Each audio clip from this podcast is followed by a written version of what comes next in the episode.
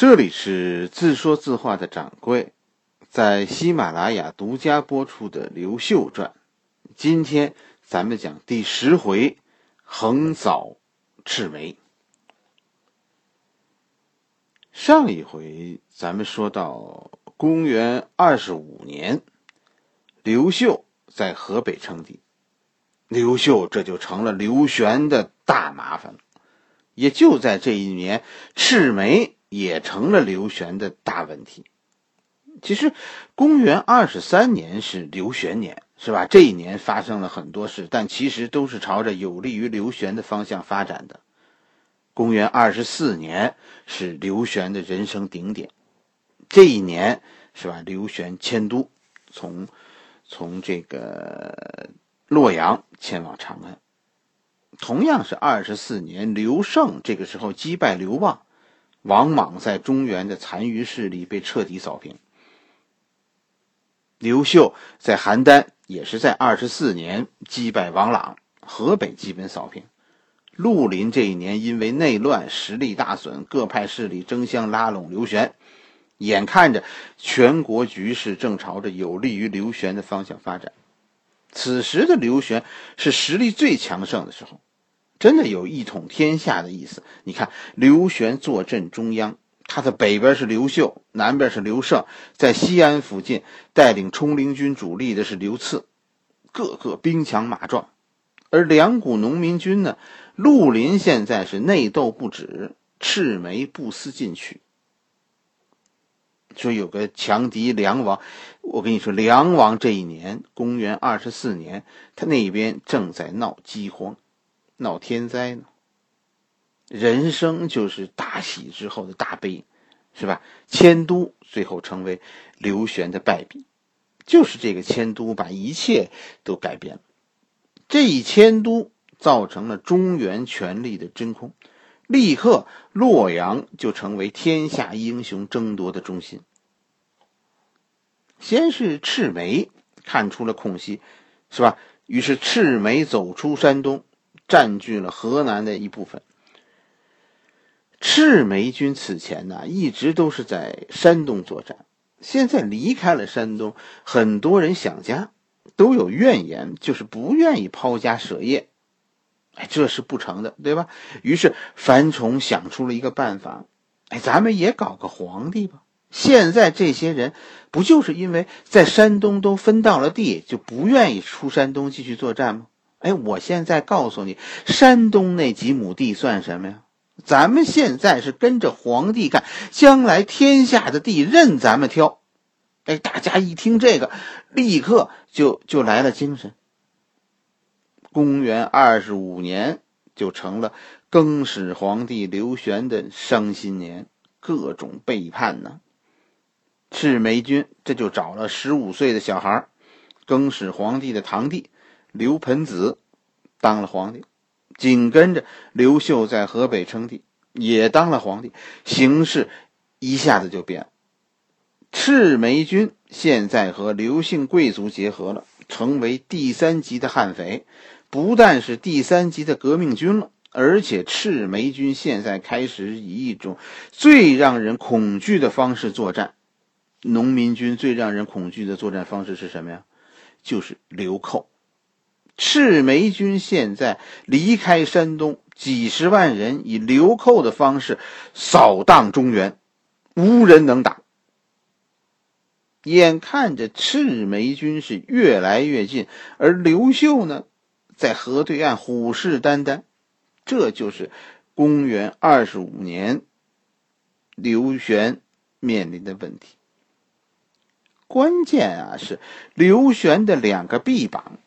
刘胜和刘赐在这个关键时刻居然选择自保，冲灵军现在在自己的将领带领下保持中立。昨天还手中拥兵五十万的刘玄，突然跟王莽一样了，光杆司令了。刘玄最后只能靠绿林军守卫长安，而刘秀、刘胜、刘赐。这三个人坐山观虎斗，绿林军现在已经散了，再不是原来那个那个能征惯战的部队了。两年的内斗已经让这支军队分崩离析，几个主要将领都陷入到孤立作战的境地，先后在与赤眉军的作战中战死。最后，守卫长安的绿林军都叛变了，投降了赤眉。赤眉打进了长安，更始皇帝刘玄投降。然后被暗杀，绿林军灭亡了。赤眉军第一次远征就取得了奇迹般的胜利，轻而易举的打进关中，占据了长安。中原就突然变成了五个刘姓人争夺天下的局面。河北已经当了皇帝的刘秀，汝南拥兵自重的刘胜。关内现在控制着冲灵军的是刘赐，和赤眉军拥立的十五岁的傀儡皇帝刘盆子，再加上一个一个梁王。显然，这中间刘盆子是外人，他是傀儡。于是，三个有刘玄背景的刘姓人联合起来。刘秀绝对是好人，是吧？人缘好。现在刘胜、刘赐都服刘秀。于是，刘玄死后，原来刘玄的势力现在都归了刘秀。刘秀现在算是融合了河北军和冲灵军，再加上湖北贵族武装，一下子就壮大起来。怎么获得好人缘？其实刘秀教给咱们了：救人啊，你不如报仇。救人，最终可能招人恨，是吧？报仇可以。名利双收，就是这样。几个月以前见死不救的刘玄、刘秀，是吧？在刘玄死后，哎，反倒来了精神，突然起兵，联合另外两个刘姓贵族，喊着说要给更始皇帝报仇，占据了洛阳。报仇是假的，来收拾刘玄的家业，这是真的。谁给刘玄报仇，谁就能名正言顺的占有刘玄的家产。刘秀的报仇就是这么个意思。赤眉军一进关中就后悔了，因为关中让绿林啊现在祸害的是一片焦土。赤眉军并不是一支正规军，在山东他们占有地利和人和，离开山东他们其实处处被动。第一个错误就是几十万人一下子挤进关中，到了西安才发现没饭吃，是吧？再回山一看，再回山一看，哟，怎么进来的门都让人给关上了呢？现在要想出去，就得打出去。据说三十万赤眉军在长安得不到给养，只能靠劫掠为生。刘秀接受了更始皇帝的产业，现在堵住了赤眉军的归途。刘秀一上来就占据了洛阳，死死的卡住了赤眉军回山东的路，取得了不可思议胜利的赤眉军现在被堵在关中，饿饭了。无奈之中，赤眉军开始沿着咱们现在连霍高速高速的方向向东突围。这是第二个错误决定，因为赤眉军选择的突围之路这一路关卡重重，还是说走武关去荆州，其其实看比较稳妥。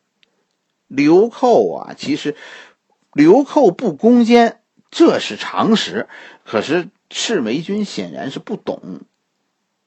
这个时候，刘秀在洛阳其实也不轻松。因为他手中的兵将啊并不多，河北军主力现在还没过黄河，而且洛阳东面现在正遭到梁王的骚扰，西面眼看着说赤眉军大队人马杀来，要是你是刘秀，你会怎么选择呢？是以少量的兵力啊进攻赤眉，和赤眉对决，还是说守住关卡困死赤眉呢？我觉得大多数人会选择防守。刘秀是个江湖人，他江湖人的本性这个时候就发挥作用了。刘秀为什么让那么多江湖英雄佩服？这个时候咱们就看出来了，刘秀这个大哥不光是能放下架架子和兄弟们喝酒，关键时刻当大哥的就得有这个勇气，带着小弟们去拼命，而且走在最前面。刘秀现在带着兄弟们迎面朝着敌人就冲过去了。这就是跟当年刘秀带领三千敢死军昆阳大战冲进王莽中军是一样的。刘秀是一个让这帮土匪热血沸腾的皇帝，关键时刻绝不退缩，大丈夫就得活得顶天立地，死得轰轰烈烈。刘秀这个人的性格让土匪们发自内心的佩服，这我跟你说是个牛人。这其实。是赤眉军完全没有想到的，说刘秀会带军来进攻。赤眉军认为前面的刘秀兵少，其实不足虑，尾随身后的冲陵军是最大的威胁，所以他们把最能打的部队都用于殿后了。赤眉军是前面的部队不怎么能打，能打的部队都在后边。这个时候的冲灵军，但接受的任务就是随后追击的任务。哈，这个时候的赤林军，我跟你说，这个亏就吃大了。史书中记录了，是吧？邓禹、冯异是是这个时候冲灵军尾随的主将，是屡战屡败。但是刘秀这个人其实特别幸运的，就是尾随追击冲陵军的这个大将冯异呀，是个怪人。冯异最后用巧计大破赤眉军。历史上著名的小底之战，冯异一战就是这一战，用巧计几乎全歼赤眉军殿后的主力。这个冯异啊，先是让赤眉军打的都找不着北了，他是进攻人家的，对吧？最后被人家追得满山跑，这个狼狈就甭提了。可是冯异这个人特别聪明，他突然想出一高招。什么高招？他让自己的部队啊假装投降，或者干脆就是混入赤眉军。那个时候，冲陵、赤眉、绿林都是没有制式军服的，是吧？有些盔甲呢都是一样的，都是大新朝的。所以当时的情况是，这三支军队你分不出谁是谁。原本说呢，这里边还有个口音问题，但现在赤眉军收编了好多的绿林军。是吧？冲陵军和绿林军是根本就区分不出来的，他们都是从同一个地儿打出来的，所以冯异的这支武装真的就混进了赤眉军了。当冯异追到小底这个地方的时候，起义军为冯异设下了埋伏，但是担任阻击任务的这支赤眉军中混入了好多冯异的人。战斗开始了，冯异呢？遭到伏击就顶不住了，那那就开始往后败退呗。另一支是一支撤赤眉军现在侧击，另一支追击，冯异跑，就这么一个情况。可是突然就在这个担任侧击的赤眉军中啊，冲出一些人，对追击赤对追击中的赤眉军发动了攻击。大家军服是一样的，所以分辨不出来。于是追击中的赤眉军就对这些人展开了反击，双方就打起来了。侧击的赤眉军现在不明白是怎么回事，眼看着一支部队攻击自己人，于是立刻就投入了战场。侧击的赤眉军这些当中，这些冯异在这些冯异的奸细的带动下，就开始全军攻击追击的赤眉军。而追击的赤眉军呢，看有人进攻自己，于是两下里就打起来了。这边误以都误以为对方是冯异。赤眉军和赤眉军打到最后，真的赤眉军殿后的部队是真能打，半天的功夫，两支军队都伤亡过半，是真厉害啊！这么大的伤亡，可是。你看这两支军队，就赤眉其实非常能打，伤亡过半。虽然这两支军队，可是这两支军队都是死战不退。山东人，我跟你说，要是跟你杠上，这就非得分出个胜负。最后呢，在一边歇了半天的冯异突然带军杀出。此时的赤眉军已经精疲力尽，据说小底之战，赤眉军损失八万多人。小底大捷，这里后来有一句成语，就是刘秀以后评价冯异说：“冯异失之东隅，收之桑榆。”就是前面遭受了损失，后来又给找回来了。小底大战的损失让赤眉军慌了，赤眉军还剩下几十万赤眉军，赤眉军开始夺路而逃，跑到渑池，是吧？已经溃不成军。此时正迎面遇上呃带军杀来的刘秀和耿弇。这里是这刘秀现在带领的是河北军。虽然这河北军只有几万人，大概三万人，而赤眉军这个时候呢，有兵力大概二十几万，诈称五十万，但此时的赤眉军已经乱了。就这一战，赤眉大战，大败，最后在前击前后夹击下被迫投降。赤眉军用自己的生命，成就了云台二十八将的赫赫威名。刘秀一生中第二次以少胜多。好了，这一回我们先讲到这里，我们刘秀的故事下一回继续。